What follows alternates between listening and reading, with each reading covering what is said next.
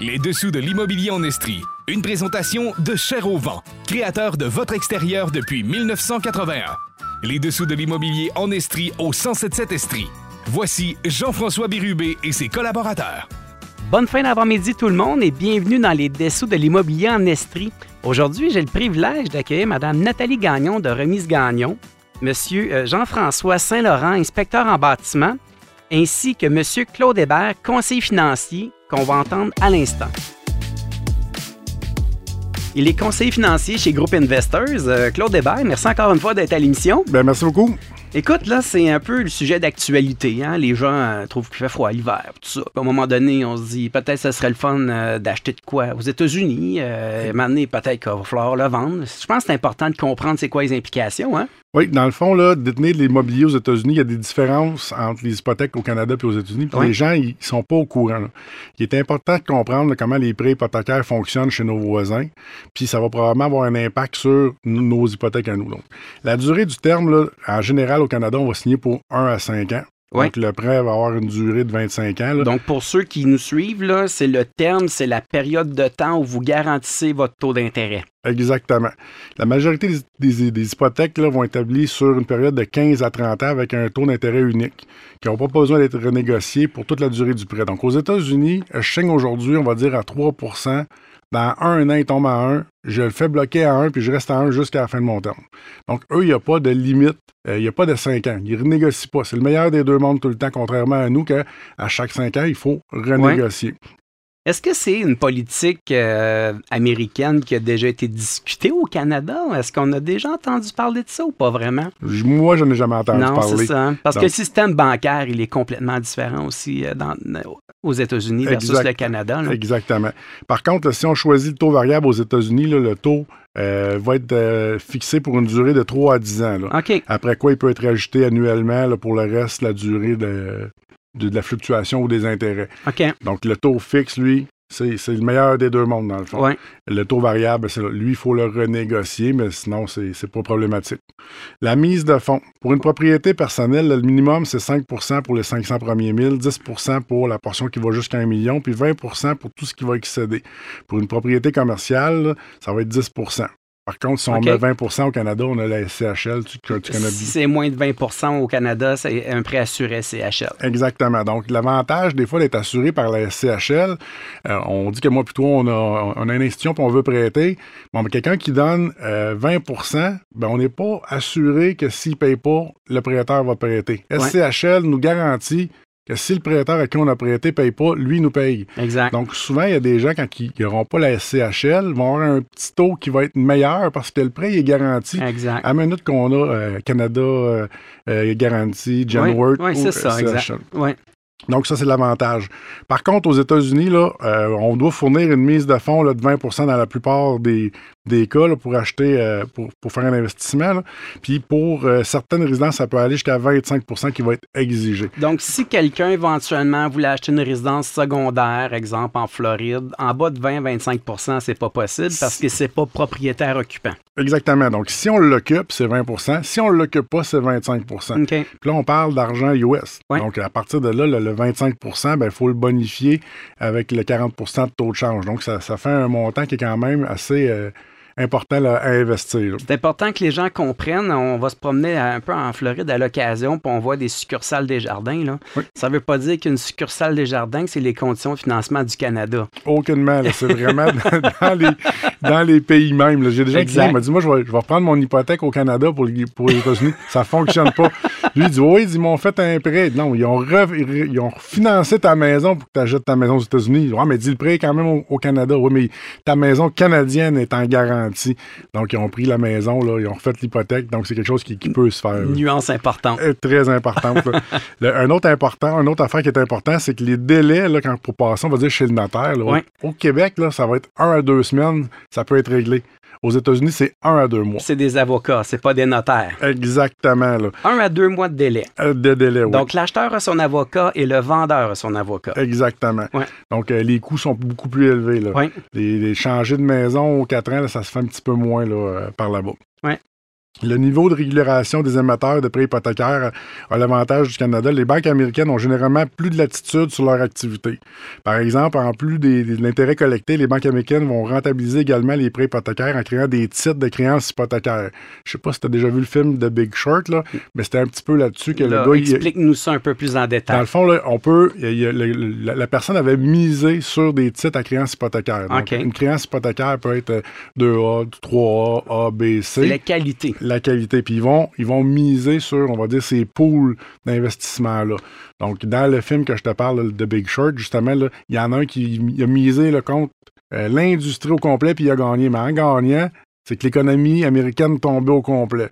Donc, faut, faut, faut il y a du bon puis il y a du mauvais dans, ces choses-là. Donc, c'est moins légiféré, en fait, c'est ça? Bien, c'est pas moins légiféré, c'est que c'est leur loi à eux autres. Donc, c'est comme si on joue au Monopoly au Canada puis il y a une version américaine. Donc, il y a des lois de préétablis de part et d'autre. OK. Donc, euh, conseils fiscaux, là, quand on veut euh, une propriété, là, les revenus et les gains en capital peuvent être imposés aux États-Unis et au Canada, mais en généralement, il est possible de réclamer un crédit là, pour impôt étranger afin de réduire l'impôt canadien. OK. Donc, euh, j'ai un revenu aux États-Unis, il faut que je fasse une déclaration aux États-Unis. Il y en a gros qui ne savent pas. Là, quand c'est le temps de le faire, ils font comme j'ai oublié. Mais ça fait combien d'années tu as oublié? Parce que là, ils peuvent revenir. Lorsque vous cédez votre propriété de vacances aux États-Unis puis vous possédez une autre résidence à ce moment-là, laquelle des deux est préférable d'appliquer l'exemption pour la résidence principale? Donc, ça, il faut regarder. Il n'est pas recommandé de faire un don de propriété de vacances situé aux États-Unis, car ça, ça va pouvoir donner lieu à un impôt très élevé, tant au Canada qu'aux États-Unis. Euh, songez à adopter des stratégies visant à réduire ou éliminer l'impôt successoral américain qui peut s'appliquer si vous possédez une propriété de vacances aux États-Unis au moment de votre décès. Donc, ça aussi, c'est à, valider. Puis, consultez des spécialistes en fiscalité américaine, canadienne, de préférence, avant d'acheter des biens immobiliers aux États-Unis. Et même à l'étranger. Ou hein. même à l'étranger. c'est ça. Hein. Donc, plusieurs m'en parlent des fois, disent ah, Moi, j'aimerais ça investir euh, euh, au Honduras, en République, au Costa Rica. Mais regardez, c'est quoi l'impact que ça a c'est le fun de détenir un immobilier, mais à un moment donné, il y a un impact fiscal à ça. Donc, euh, tu sais, moi, mon argent, je veux qu'elle fluctue. Bon, mais si là, elle a, le plus de difficultés, est-ce que c'est un bien personnel pour m'amuser ou c'est vraiment pour générer un gain? En fait, ça ne veut pas dire que si vous investissez à l'étranger, que ça devient un paradis fiscal. Non, non. Puis, on, va parler de revenus de location. Là. La fiscalité américaine, là, il va y avoir une retenue d'impôt de 30% sur les revenus de location. OK. Les locataires de votre propriété doivent effectuer cette retenue d'impôt et le remettre aux autorités fiscales américaines en votre nom. OK. Donc, ça, il faut que ça soit fait. Vous pouvez aussi demander à ce que les revenus soient considérés comme des revenus d'une entreprise américaine afin que les retenues d'impôt américaines ne s'appliquent pas. OK. encore là, il faut parler avec un fiscaliste. Donc, quelqu'un pourrait s'incorporer et faire l'acquisition de ces bâtiments à l'intérieur d'une corporation. Il y a des lois spécifiques pour s'incorporer dans certains États. Là, je, ne les connais pas au complet. Non, puis on rentrera pas dans le détail, mais juste de lever un petit drapeau pour les auditeurs, ça peut être intéressant. Exactement. Donc, euh, au Canada, là, vous êtes assujetti à l'impôt fédéral provincial au taux progressif applicable pour les revenus euh, locatifs. Puis, en général, il y a possibilité de demander un crédit d'impôt euh, pour les, un crédit d'impôt étranger pour votre déclaration d'impôt de, revenus. Donc, automatiquement, votre déclaration d'impôt américaine et canadienne sont liées ensemble. Oui. À toute fin pratique. Oui. C'est vraiment ça. Vraiment intéressant. Claude, on va arrêter le temps d'une pause et puis on prendra le temps de regarder après ça les technicalités pour ceux qui souhaitent vendre après ça. Parfait. Claude Debach, conseiller financier chez Groupe Investors, merci encore une fois. Merci. Avant la pause, on parlait en fait euh, de l'acquisition d'une résidence euh, à l'étranger, donc aux États-Unis. Donc là, une fois que la lune de miel est terminée puis qu'on envisage vendre, c'est un autre dossier, ça là, Oui. Bon, la première chose, ça va être la, retenue d'impôt. Donc, il ne faut pas être surpris si vous voyez que le plein, vous voyez pas le plein montant là, quand tu vas passer, on va dire chez, chez le notaire aux États-Unis. Il y a une retenue de 15% du montant de la vente brute qui doit être retenu. Euh, c'est versé à l'IRS dans les 20 jours suite à la transaction. Normalement, c'est prélevé par l'agent à titre américain ou un avocat qui va s'occuper de la vente. on parlait tantôt, l'acheteur et le vendeur ont euh, leur avocat. Il y a un formulaire, le 82-88 et le 82-88A à inclure dans votre déclaration de revenus américaine aussi. OK. Bon, l'exemption à la retenue de 15% Si votre acheteur certifie qu'il va utiliser cette maison-là comme résidence principale au moins 50% du temps au cours des deux années suivant son acquisition. Ça, ça veut dire que si on vend un immeuble en bas de 300 000 US, aucune retenue éligible. OK. De 300 000 à 1 million, la retenue va être au lieu d'être de 15, ça va être à 10. Puis bien que ce ne soit pas le cas dans tous les États américains, il est intéressant de savoir que la Floride ne réclame aucun impôt sur la vente de l'immobilier. Tantôt, on parlait de on va se promener euh, en Floride. Bon, ben, il y a des lois d'un État à l'autre qui vont être différentes. Après ça, il y a la déclaration des revenus. Une fois qu'on a euh, vendu le bien immobilier, ben, c'est d'obtenir un numéro d'identification du contribuable. S'il ne possède pas, ben, c'est un formulaire W7. OK. Ça, c'est de remplir une déclaration d'impôt américaine. Le formulaire, c'est le 1040 NR. Puis après ça, il est possible de soumettre tous les formulaires au même moment. Donc, on peut pas faire ça d'un coup. Si vous avez utilisé le bien uniquement à des fins personnelles, bon, gain en capital, dans le fond, c'est prix de vente, moins de frais de gestion, moins coût de bien. Même principe qu'au Canada. L'impôt américain est ensuite déterminé sur le gain net. Donc, taux, taux d'impôt détenu des autres revenus aux États-Unis au cours de l'année. Normalement, si on a juste une maison, c'est pas compliqué, mais si on a beaucoup, on a plusieurs immeubles, ben, ça peut devenir assez compliqué. OK. S'il y a une vente à perte, il faudra tout de même produire une déclaration des revenus. Donc, ça, c'est à, valider. Puis, il est important de savoir que, contrairement au Canada, le gain en capital est imposé à 50 50 Les États-Unis l'imposent à 100% du gain. OK. Donc, ici, là, vous faites 100 000 de profit, c'est 50 000 qui est ajouté à votre revenu personnel. Puis, je comprends bien, aux États-Unis, c'est 100% Oui. Dans le fond, le gain en capital, c'est si j'ai fait 100 000 de gain, ils vont dire, bon, ben, moi, la moitié va être ajoutée à ton salaire. Ça veut dire qu'ils vont prendre 50 000, ils vont l'ajouter à ton salaire. Et à partir de là, es imposé au plus haut taux, tu es imposé à 50. Donc, la loi du pouce, c'est que tu payerais à peu près 25% de ton gain. Aux États-Unis, là, c'est 100% du gain, mais avec un taux réduit. le taux peut varier entre 0 et 15, là, euh, dépendamment des seuils. Encore là, en 2023, de 0 à 44 600, c'était 0% De 44 626 à 492 000, c'était 15% Puis en haut de ça, c'était 20% OK, quand même. Oui. Tantôt, là, tu, on parlait, là, si on voulait détenir l'immeuble en utilisant une société par action. Oui. Bon, là, il est encore là, on parlait de consultant fiscaliste, c'est assez important. Le taux d'imposition d'une société aux États-Unis est à 21% C'est similaire au Canada. Exactement. Ouais. Donc euh, là, vous êtes assujetti encore là aux lois canadiennes sur les revenus euh, mondiaux, les revenus étrangers. Donc, euh, c'est ça. OK. Donc, quand on dit aux gens, là, euh, imaginez-vous pas, c'est parce que vous avez une propriété au Costa Rica que vous êtes à l'abri de l'impôt, là. C'est très faux parce que quand vous faites votre déclaration de revenus au Canada, vous avez une obligation, en fait, de déclarer vos revenus, votre actif à l'étranger. Les, oui, tous les biens étrangers, il faut les déclarer dans notre, dans notre déclaration. Puis, il y a certains pays, il faut faire une, déclaration aussi, là. Oui. Donc, euh, des fois, il y a comme une double imposition. OK. Donc, à partir de là, j'imagine que ça doit être calculé de la même façon. Vous avez des frais inhérents, par exemple, au courtage immobilier, différentes dépenses, j'imagine, qui doivent venir s'impacter au gain de capital pour déduire l'impact fiscal. Exactement. Donc, j'achète un immeuble à 500 000. Euh, j'ai, on va dire, euh, pour 100 000 de gain, pas de gain, mais de, frais lorsque je le vends, puis je le vends à 800 000. Bon, ben, mon coût de base rajouté va être, on va dire, 600, 500 plus 100 000. Donc, je vais avoir 200 000 de gain. Donc, je vais être imposé sur le 200 000. Ouais. Petit clin d'œil à nos auditeurs, là, ce qui particulier euh, au Québec, là, puis ailleurs dans le Canada, toute la notion de la location court terme, Airbnb, tout ça. Euh, les gens doivent savoir que s'ils veulent vendre et qu'ils ont reçu un revenu de location court terme, donc court terme, là, c'est moins de 30 jours, donc automatiquement, vous devez charger TPS, TVQ sur chacune des nuitées. Très important de comprendre que si vous souhaitez vendre la propriété, les chances que le prix de vente de votre maison devienne taxable TPS, TVQ sont euh, sont énormes. de trouver une façon, une porte de sortie, de ne pas vendre sans TPS TVQ au Canada. Si vous avez fait, en fait, une location court terme, c'est quasi impossible. C'est vraiment un sujet d'actualité. Puis la plupart des gens ne sont pas au courant. Donc, euh, des fois, il y en a qui font ça, puis il y en a qui disent Ah, ben, je le dirai pas. Parfait, mais la journée que tu vas être audité, ça se peut que tu fasses un saut. Donc, vous avez vendu votre résidence sur le bord du lac un million de dollars, mais vous avez fait du revenu locatif court terme pendant six mois. Mhm. Automatiquement, votre 1 million de dollars devient taxable. Ça, les gens y croient pas, mais c'est une réalité. Une vraie réalité. Vas-y, Oui, fait en conclusion, l'impact fiscal de la vente des biens immobiliers aux États-Unis, c'est pas si majeur, OK? Mais il est toutefois important de bien comprendre les lois puis d'être conseillé là, quand il vient le temps d'effectuer la vente ou l'achat. Une équipe de planification financière fiscale va vous aider à ça. Puis c'est de faire un calcul aussi des fois, est-ce que ce, bien-là vaut la peine ou non? Souvent, moi, j'ai un client qui me dit Je suis tombé en amour avec une maison. Elle vaut combien? Je ne sais pas. Y a-tu quelqu'un là-bas qui peut t'aider? Au même titre que quand je t'appelle, je dis Jean-François, je veux savoir la maison que je veux acheter. Là. Ouais. Vaut-tu ce prix-là ou non? Puis peux-tu m'aider à, la visiter puis regarder ce qu'il y en est? Ben, c'est la même chose quand on va dans d'autres pays, mais là, on est tellement, on va dire, euh, flabbergasté, excuse-moi l'anglicisme, on la veut la maison. C'est les émotions qui parlent. Exactement. Donc là, à un moment donné, il faut faire attention. C'est pas parce que l'émotion dit que ça vaut ça que c'est ça que ça vaut. Ce qu'on veut, c'est que le rêve ne devienne pas un cauchemar. Exactement. Alors, entourez-vous bien. Euh, Claude Hébert, conseiller financier chez Groupe Investors. Si on veut vous rejoindre, Claude? Euh, oui, 566-9110. Merci encore une fois. Bonne journée. Merci, bonne journée. Vous écoutez les dessous de l'immobilier Estrie avec Jean-François Bérubé. Aujourd'hui à l'émission, on a la chance de parler à Mme Nathalie Gagnon, copropriétaire de Remise Gagnon. Bonjour Nathalie, comment ça va? Ça va super bien, toi? Très, très, très bien. Je vous ai promis, euh, mes chers auditeurs, de parler de différents sujets en lien avec l'immobilier.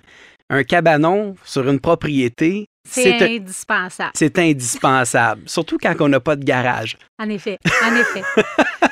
oui, en effet. Remise Gagnon se spécialise dans les bâtiments accessoires. Oui. Donc, dans les remises de jardin, aussi appelées cabanons, les garages, les pavillons, les gazebos, puis on élargit avec les pool Maintenant, euh, c'est une entreprise qui a évolué beaucoup au fil des années. Hein? Ça fait combien d'années que vous êtes en affaires? Depuis 1982. Wow. Remise Gagnon, on a 42 ans cette année. Troisième génération, quatrième génération en fabrication. Fait qu'on est là pour durer longtemps. C'est fascinant de voir ça, de bâtir une entreprise autour de, bâtiments accessoires comme ça. Il y a une demande, il y a un besoin. J'imagine que pendant la période de pandémie, là où l'immobilier a littéralement explosé, ça a sûrement été des années profitables pour vous aussi. Durant la période de la pandémie, c'était exponentiel. Ouais. Moi, j'ai vécu des, périodes un petit peu euh, déstabilisantes. Quand tu dis que les gens attendent en ligne à la porte pour commander un cabanon, on n'avait vraiment jamais vu ça. Puis on a, ça a tellement été exponentiel que la première année, on a rempli notre carnet de commandes, puis on a commencé à vendre pour l'année suivante. Chose qu'on n'avait jamais fait avant.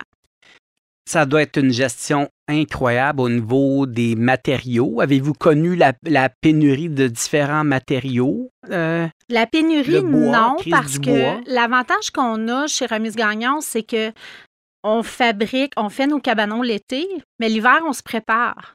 Donc, on, commande nos portes, on commande nos fenêtres, on commande notre bois, souvent une année avant l'année suivante. On a des super belles relations avec nos fournisseurs. Donc, Honnêtement, je peux dire que nous, on avait des matériaux que parfois d'autres entreprises n'étaient pas capables d'avoir parce qu'on avait vraiment euh, des belles relations avec nos fournisseurs. C'est quelque chose qui, a fait en sorte qu'on n'a pas manqué de matériel. Il y a eu la hausse des matériels qui était assez exponentielle aussi.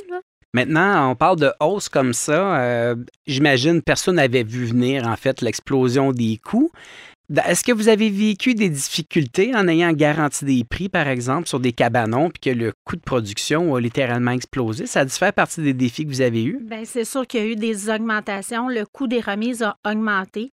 Si on se rappelle avant la pandémie, comparativement durant la pandémie, tu sais, en, moyenne, quand on achetait du bois avant la pandémie, on pouvait acheter du bois parce qu'on achetait ça aux 1000 pieds.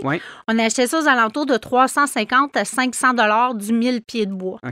Durant la pandémie, ça a monté à 1750 dollars du mille. Incroyable. Donc, on était content de s'être stocké. Oui. Parce que, euh, bon, on doit être né sur une bonne étoile. L'année auparavant, on avait vraiment stocké beaucoup de stock, ce qui a fait qu'on a été capable de garder nos prix. OK. Il y a eu une baisse, on connaît une baisse, mais jamais comme ce qu'on a connu. On parle d'une baisse des, coûts de des matériaux? Les, matériaux les matériaux durant la COVID ont monté aux alentours, comme je te disais, d'environ 1750 du mille. Oui.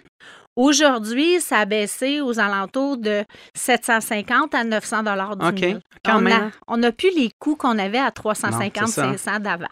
Pourtant, c'est le même arbre, c'est le même bûcheron, c'est le même moulin, mais les coûts sont quand même restés plus élevés que ce qu'on avait connu. Toute la quincaillerie qui vient avec ça aussi, j'imagine qu'il y a eu des hausses? Il y a eu des hausses sur la quincaillerie. On a eu des problèmes avec l'importation.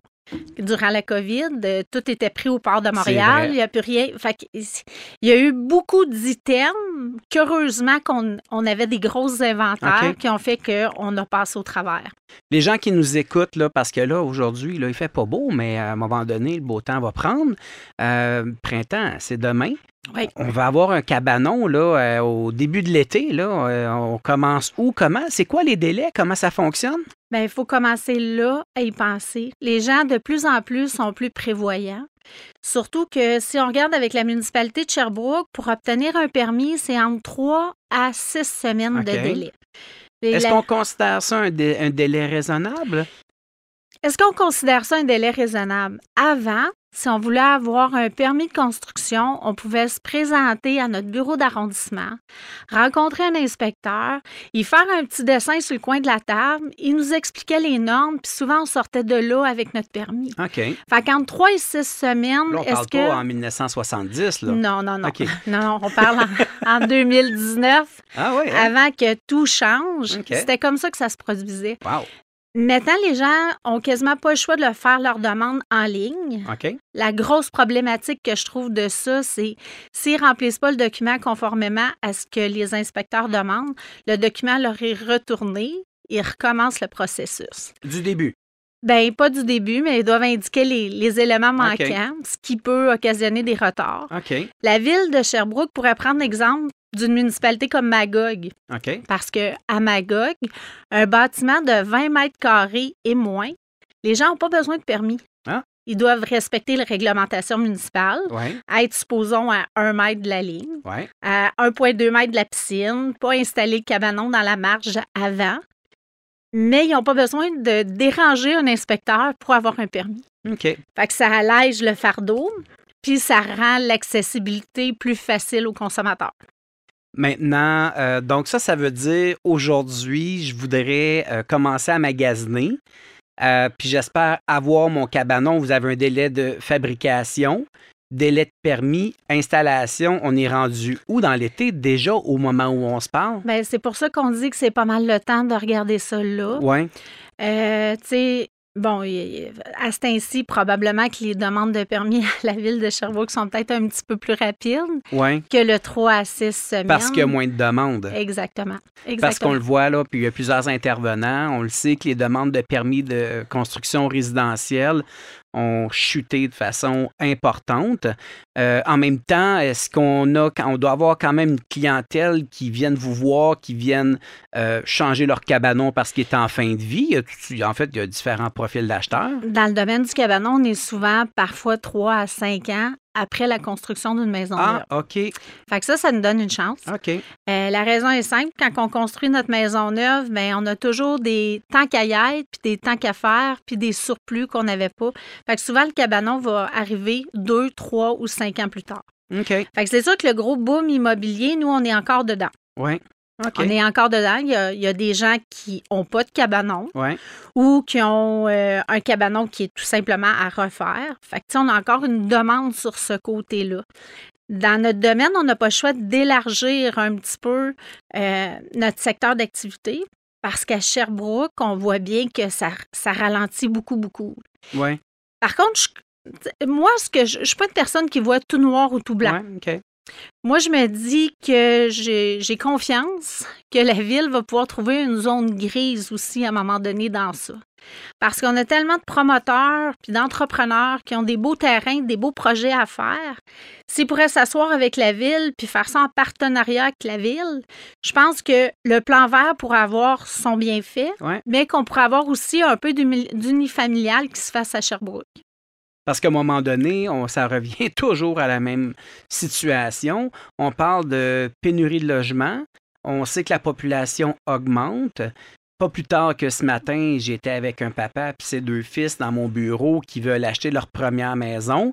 Puis là, quand on parle de, difficultés pour l'accès à la propriété, on a commencé à mettre des chiffres sur la tête. Le père, il m'a regardé puis il m'a dit c'est vraiment pas facile s'acheter une maison. C'est vraiment pas facile. Les prix, les taux d'intérêt, les paiements mensuels, même avec une mise de fonds importante.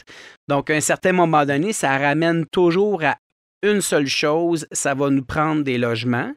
Et en ce moment, on a ce besoin-là au niveau de la population. Puis là, ce qui est quand même vraiment intéressant, fascinant ou peut-être inquiétant, c'est de voir des entreprises comme vous, euh, les répercussions directes que ça a, par exemple, sur le ralentissement euh, que, que, que, tous ces secteurs-là peuvent vivre. Tu sais, Jean-François, la construction, c'est un iceberg. Puis on connaît la phrase quand la construction va, tout va. Ouais. Je parlais avec un de mes amis qui fait du transport. Il est affecté par le manque de construction à Sherbrooke. S'il n'y a pas de maison qui se construise, on ne déplace pas de machinerie, on ne déplace pas de roulotte de chantier. Ses chiffres à lui ont baissé c'est beau de regarder que la construction, c'est les promoteurs, les entrepreneurs, mais c'est pas juste ça. Si on regarde tous les corps de métier qui découlent de la construction, ne serait-ce que les arpenteurs, les architectes, puis là, là, les plombiers, les électriciens, la climatisation, il y en a beaucoup, jusqu'à celui qui va faire le transport. Les droits de mutation? Les droits de mutation. Puis ça, c'est l'autre chose qui va nous arriver. Moi, j'ai confiance qu'à un moment donné, la ville va faire, comme je disais un petit peu tantôt, un juste milieu. Parce qu'on a beaucoup d'infrastructures à rénover, à rétablir, à. Ça prend de l'argent pour ça.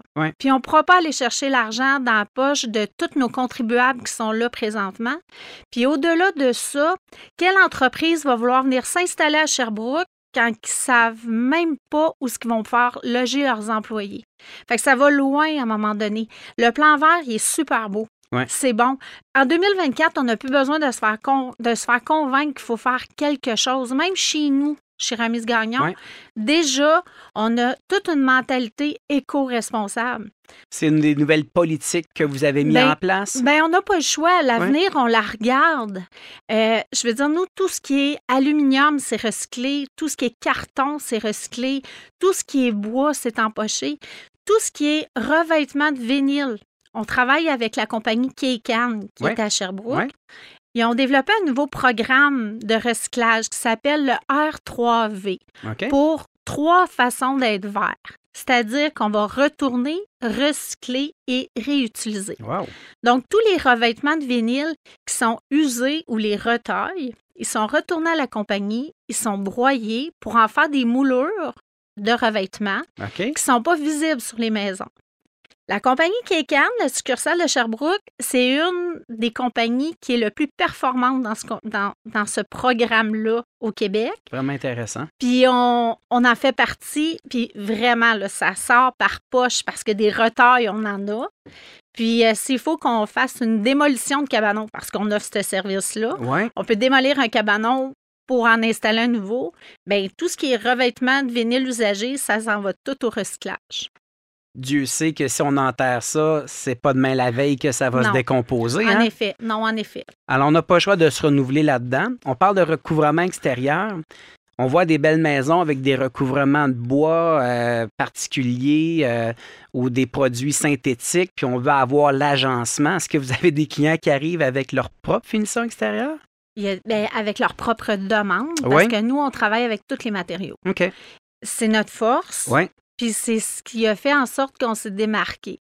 Moi, ce qui me fait rire depuis quelques années, c'est les clients qui me disent Moi, je veux une C'est un petit velours. C'est le fun, ça. Oui, parce qu'on s'est beaucoup adapté, puis on a fait nos cabanons pour que ça s'harmonise le plus possible avec les résidences. Donc, que ce soit des revêtements de vinyle, des revêtements d'acier, des revêtements d'aluminium, du fibrociment, du Maybec, du Kenexel, du revêtement de bois usiné, on les utilise tous. Wow.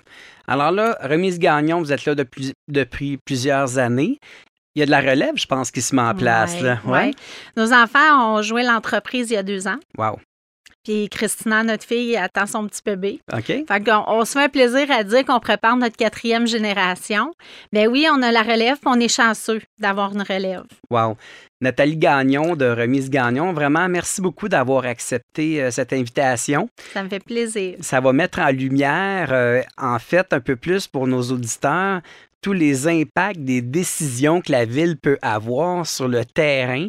Euh, comme tu le disais si bien, parfois on va dire que c'est nos entrepreneurs qui ont fait beaucoup d'argent, qui en font un peu moins, mais c'est un sens beaucoup plus large que cette simple vision-là, finalement. Oui, en effet, ça affecte beaucoup plus de corps de métier qu'on peut le penser. Wow. Euh, merci beaucoup d'avoir accepté l'invitation, puis je vais te souhaiter vraiment une super belle avant-midi. Ben, merci beaucoup. Merci, à la prochaine. Vous écoutez les dessous de l'immobilier Estrie avec Jean-François Bérubé. On est en début d'année 2024. Euh, j'ai la chance aujourd'hui d'avoir un inspecteur en bâtiment, Jean-François Saint-Laurent de Bâtiment Saint-Laurent. Merci, euh, Jean-François, d'avoir accepté l'invitation. Ça fait plaisir. Donc là, là, nos jeunes couples ont commencé à magasiner. Là, on est dans une situation où là, on renouvelle pas le bail. Puis là, on réalise que ça va vite. Là. Il y a beaucoup d'acheteurs sous le terrain. Exactement. Des fois, promesses d'achat multiples. On a des délais à respecter. Puis là, les gens t'appellent, te demandent là, je veux faire inspecter ma maison. Comment ça fonctionne, Jean-François? Exactement. Ben, tu l'as dit, en priorité, c'est de vérifier au niveau des délais. notre objectif, c'est de rentrer dans les délais, autant pour euh, céduler l'inspection que pour l'envoi du rapport d'inspection qui est envoyé quelques jours là, euh, suivant l'inspection. Pour mettre en contexte, les gens déposent une promesse d'achat conditionnelle à l'inspection. Tout à fait. On a un délai, en fait, généralement 10, 12, 14 jours. Euh, de mettre un délai d'inspection trop long peut être défavorable pour le vendeur. Donc, parfois, c'est un peu l'inspecteur qui le coup à devoir livrer un rapport d'inspection euh, rapidement finalement. Exactement, parce que des fois, dans un marché qui est compétitif, il y a plusieurs offres d'achat. Donc, euh, supposons qu'on on a de la compétition, puis euh, on a une autre offre d'achat qui est conditionnelle à une inspection. on va se dépêcher à réaliser l'inspection. Par contre, parfois, on peut faire aussi une offre d'achat sans euh, condition, donc pas d'inspection. Mais c'est pas sans risque. C'est pas sans risque. C'est pas ce qu'on va recommander aujourd'hui. Non, pas vraiment. Maintenant, là, euh, Jean-François, si on tombe dans le vif du sujet, là, en fait, là, euh, l'AIBQ, c'est quoi exactement? Ben, c'est l'Association des inspecteurs en bâtiment du Québec. Donc, euh, c'est eux qui vont chapeauter les inspecteurs. Donc, ce qui est important, l'association, eux, va, s'assurer que les inspecteurs sont formés, euh, que les inspecteurs détiennent une, assurance erreur et omission. Euh, puis que l'inspecteur est compétent. Parce que c'est essentiel, ça, une assurance erreur et omission. Tout à fait. En cas de litige, c'est essentiel. Maintenant, euh, ça consiste en quoi l'inspection? En fait, les gens nous disent, là, moi, je vais acheter ma maison, je ne veux pas de vis caché, je vais mandater un inspecteur en bâtiment. Je pense qu'il faut nuancer certaines choses. Là. Tout à fait. Euh, une inspection en bâtiment, euh, c'est une inspection des composantes qui sont visuellement accessibles. Donc, euh, ce que ça veut dire, c'est que l'inspecteur euh, n'a pas le droit de déplacer euh, les meubles, n'a pas le droit de déplacer, par exemple, des tuiles acoustiques au plafond, au sous-sol.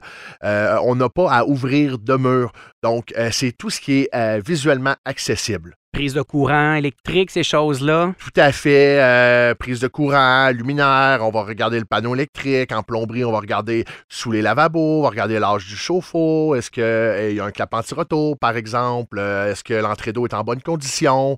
Euh, par contre, on ne voit pas nécessairement les conduits qui passent dans les murs. Donc, ceux-là, ne peuvent pas être inspectés. Ça demeure une inspection visuelle. Tout à fait. Quoique souvent, suite à une inspection, si jamais il y a un doute, c'est là que vous allez recommander, par exemple, de faire venir un spécialiste, un électricien, un plombier. Tout à fait. Euh, en fait, là, pendant l'inspection, euh, on, on, a plusieurs indices qui peuvent nous amener à, émettre qu'il y a une problématique. Donc, euh, supposons qu'on a quelques anomalies en électricité, ben, on peut en déduire qu'il peut peut-être avoir d'autres problématiques qu'on ne peut pas voir. Donc, à ce moment-là, on va recommander un expert, donc un électricien dans ce cas-ci. Comment on fait pour trouver un bon inspecteur, Jean-François? Euh, premièrement, euh, je vous dirais d'aller sur le site de l'AIBQ, l'Association des inspecteurs en bâtiment du Québec. On les retrouve tous? Euh, oui, selon la région, selon notre région et selon le type de bâtiment, que ce soit un bâtiment, par exemple, commercial ou résidentiel. Donc, on va avoir les inspecteurs qui sont capables de faire les inspections en tant que telles selon leurs compétences.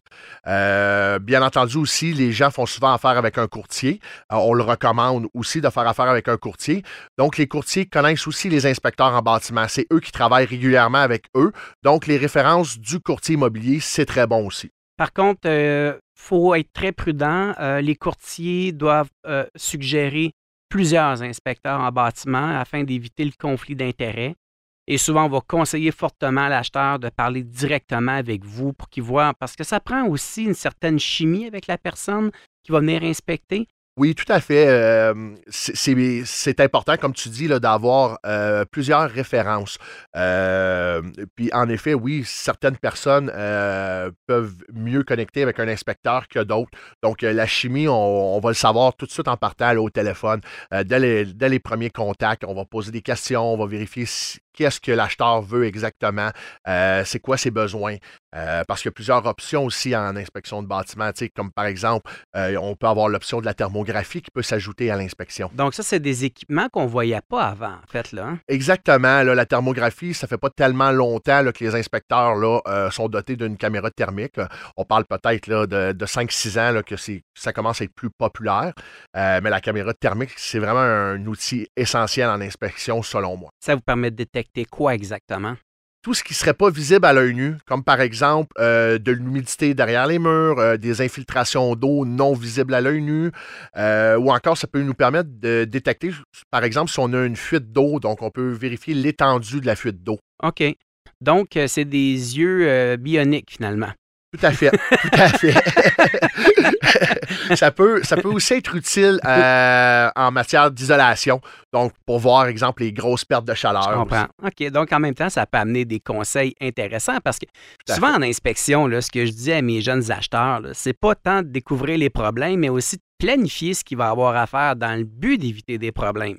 Exactement. Ben, c'est un peu ça aussi, l'inspection. Ça sert à ça. Ça sert à nous donner une image claire de la propriété lors de l'achat. Donc, euh, oui, s'il y a des problèmes, on va les soulever, mais ça sert aussi à savoir, bon, euh, euh, on, prévoit quand, par exemple, refaire notre toiture. Est-ce que nos balcons vont être atteints? Est-ce qu'on a des scellants à faire sur la maison? Est-ce que les fils de notre échangeur d'air ont été nettoyés? Donc, c'est tous des petits entretiens, c'est toutes des choses qu'on va parler durant l'inspection. Est-ce que je parlais tantôt comment choisir un bon inspecteur en bâtiment? Est-ce qu'on engage le moins cher? Est-ce qu'on engage notre, oncle, notre, voisin? Idéalement, euh, pas de personne de la famille, premièrement. Deuxièmement, euh, quelqu'un de compétent. C'est la première chose. S'assurer que la personne est compétente. Donc, on peut demander là, à l'inspecteur un peu c'est quoi son bagage. Euh, un inspecteur qui a six mois d'expérience versus un inspecteur qui peut avoir cinq, six ans d'expérience ne nous donnera pas la même inspection. on peut vérifier aussi son passé. Souvent, les inspecteurs ils ont un bagage dans la construction. Donc, ça aussi, ça peut être intéressant en, matière d'inspection. Est-ce que les inspecteurs en bâtiment ont, euh, par exemple, quand on parle de l'AIBQ, est-ce que des reviews, des, commentaires, est-ce que c'est prévu sur cette plateforme-là? Ben, en fait, là, euh, l'association euh, a une équipe un code de déontologie et une équipe là, euh, qui s'occupe du service à la clientèle. Donc, euh, supposons qu'on veut euh, poser des questions, on veut s'informer sur des inspecteurs, on veut faire une plainte parce qu'on pense qu'on n'a pas eu un bon service. Mais oui, on peut communiquer avec la IBQ. Puis en fait, là, je te posais la question piège, je connaissais un peu la réponse, évidemment. mais je pense qu'un un des éléments importants, assurez-vous que l'inspecteur ait une assurance erreur et omission. Selon moi, c'est certainement dans la, colonne la plus importante. Oui, dans la colonne la plus importante. Puis je vous dirais aussi est, que l'inspecteur euh, euh, soit avec une association. Donc, l'Association des inspecteurs en bâtiment du Québec, c'est euh, la plus populaire, mais malheureusement, aujourd'hui, il y a encore des inspecteurs qui ne sont pas dans une association, qui n'ont pas d'assurance erreur et omission, puis, euh, je vais encore plus loin que ça. Il y a même des inspecteurs qui n'ont aucune formation. Donc, c'est pour ça que c'est important de poser les bonnes questions lorsqu'on magasine un inspecteur. Fait que là, moi, je suis convaincu, là, Jean-François, à Saint-Laurent, je t'engage. Là, là, demain matin, 8 heures, on commence l'inspection. C'est quoi le déroulement? Oui, bon, ben, premièrement, le déroulement, une fois qu'on a fait la prise de rendez-vous, on va envoyer le, contrat pour signature. Par la suite, on se déplace pour l'inspection. Euh, lors de l'inspection, l'inspection va commencer à l'extérieur. Donc, on va euh, observer tout ce qui est revêtement extérieur, fondation, toiture, fenêtre, balcon. Euh, par la suite, on va rentrer à l'intérieur de la propriété. On va commencer au sous-sol, puis on va monter les étages là, comme ça jusqu'à l'entretoit. on termine toujours l'inspection par l'entretoit. Puis, euh, suite à l'inspection, là, on remet un rapport détaillé qui généralement va être livré 48 heures à 72 heures après l'inspection. C'est quoi les problèmes les plus fréquents? Euh, je vous dirais euh, les drains français. Ouais, hein? Euh, ouais. Les drains français, c'est les drains qui, pour, les gens qui ne savent pas, c'est les drains qui, de pourtour de la maison. Donc, dans le sol. La semelle de fondation. Exactement. Supposons qu'on a un, sous-sol de, de, 7 pieds, ben, le drain se trouve à 7 pieds sous la terre. Souvent, ce drain-là, après plusieurs années, va être obstrué. 20-25 ans? Euh, ça dépend des sols, mais oui, après 25 ans, là, habituellement, là, ils peuvent être endommagés ou obstrués. Euh, des fois, on peut réussir à les débloquer. Les nettoyer. Euh, oui, exactement, les nettoyer en passant de l'eau à pression. mais généralement, dans ces années-là, c'était des drains agricoles qui s'affaissaient. Donc, c'est plus dur à nettoyer. Aujourd'hui, on va utiliser un drain rigide. Donc, le, le, lavement du drain se fait beaucoup mieux. Bon, moins de chances d'affaissement. Aussi. Donc, souvent, le drain français non fonctionnel, souvent à cause des infiltrations d'eau, euh, vraiment, le sol, le sol est engorgé d'eau. Ben, exactement. Quand le drain ne fonctionne plus, ben, on a des infiltrations d'eau là, euh, au sous-sol euh, qui peuvent en découler. Le problème un peu avec les infiltrations d'eau, c'est quand l'infiltration d'eau est emprisonnée, par exemple. Donc, supposons que le sous-sol est fini, on a un gyps sur le, de l'isolant et un gyps sur la fondation, puis qu'on a des infiltrations d'eau, ben là, à ce moment-là, on peut développer d'autres problèmes, comme par exemple de la moisissure un gars de 10 ans d'expérience comme toi, tu en as vu plus, plus qu'une maison. Là? C'est quoi qu'on, que tu vas dire aux gens, là, qu'est-ce qu'il ne faut pas acheter? Qu'est-ce qu'on. Il y a des, il y a des drapeaux rouges, là. Qu'est-ce qu'on doit éviter? Ben, je vous dirais, euh, les maisons, des fois, qui sont dans des zones inondables, euh, des maisons qui peuvent avoir des problèmes de structure, euh, il y a aussi. Puis parfois, c'est assez apparent hein, qu'il y a des problèmes de structure. Les gens ouais, ouais. En fait, quand on regarde au niveau des fondations, on voit des, fissures importantes. Euh, des fois, dans la maçonnerie, les fissures se poursuivent, des affaissements de bâtiments. On le voit que le bâtiment est croche, donc c'est assez évident, là, tout à fait.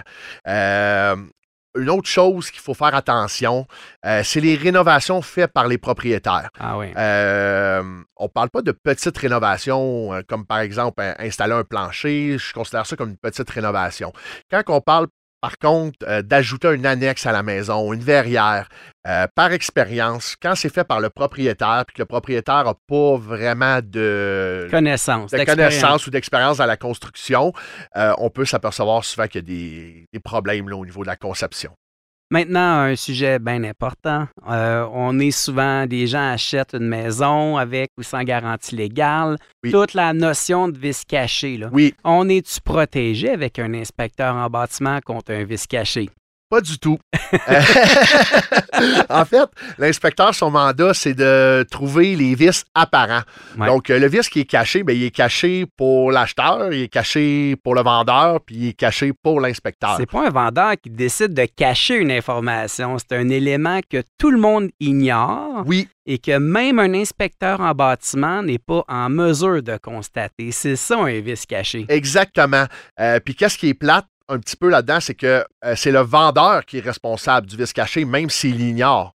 Donc, euh, puis qu'est-ce qu'il faut comprendre aussi, c'est que l'acheteur aurait peut-être pas acheté la propriété si euh, il était en connaissance de cause puis qu'il avait su le vice caché. Ou qu'il n'aurait pas payé un aussi haut prix. Encore. Mais en même temps, un vice caché, là, on peut. En fait, c'est relativement rare, à mon sens. Souvent, il y a des indices d'une problématique, c'est là, je pense, que vous pouvez intervenir. Exactement. On est là pour justement euh, éviter ça. On est là pour essayer de protéger notre client, puis on est là pour essayer d'éviter les mauvaises surprises. C'est vraiment, vraiment intéressant. Euh, je pense qu'on va avoir répondu à beaucoup de questions euh, de nos gens qui sont en processus d'acquisition. Je l'ai dit à plus d'une reprise, on achète une voiture usagée, on paye 500 dollars pour faire inspecter la voiture on achète une maison d'une valeur de 3, 4, 500, 600 000 dollars, puis on se demande si ça vaut la peine d'engager un inspecteur en bâtiment pour une somme moyenne de 700 à 1000 dollars, je sais pas, c'est à peu près ça. Hein? Oui, exactement. Euh, je vous dirais entre 700 et 900 dollars, tout dépendamment si on ajoute de la thermographie, des fois on peut se rendre à 1000 dollars. Euh, bien entendu, si on arrive puis il y a un inspecteur qui nous charge 500 dollars, ben on faut se poser des questions parce que probablement cet inspecteur là a peut-être pas les connaissances ou les compétences pour faire le travail, ou ben, peut-être qu'il n'y a pas d'assurance ou qu'il n'y a pas euh, d'association, donc il faut faire attention. Intéressant. Jean-François Saint-Laurent de Bâtiment Saint-Laurent, inspecteur, merci beaucoup d'avoir accepté l'invitation. Plaisir. Ça a été très, très, très instructif. Ça fait plaisir. Merci beaucoup. Bon avant-midi. Merci. Merci. C'est déjà tout pour cette édition des Dessous de l'immobilier en Estrie. Merci beaucoup d'avoir partagé cette heure avec nous. J'aimerais prendre le temps de remercier mes collaborateurs d'aujourd'hui, M. Claude Hébert, conseiller financier, Mme Nathalie Gagnon de Remise Gagnon et M. Jean-François Saint-Laurent de Bâtiment Saint-Laurent. Sachez que vous pouvez aussi réécouter les moments forts de cette émission ou même les partager avec vos proches en allant sur le site de 1077 ou dans la section rattrapage ou via l'application Cogeco sous la section Balado. Merci également à mon ami Gilbert à la console et rendez-vous la semaine prochaine pour une nouvelle édition des classiques 80-90 suivent à l'instant. Bonne fin de semaine. Les dessous de l'immobilier en Estrie. Une présentation de Cher créateur de votre extérieur depuis 1981. Rattrapez l'émission en balado au fm1077.ca.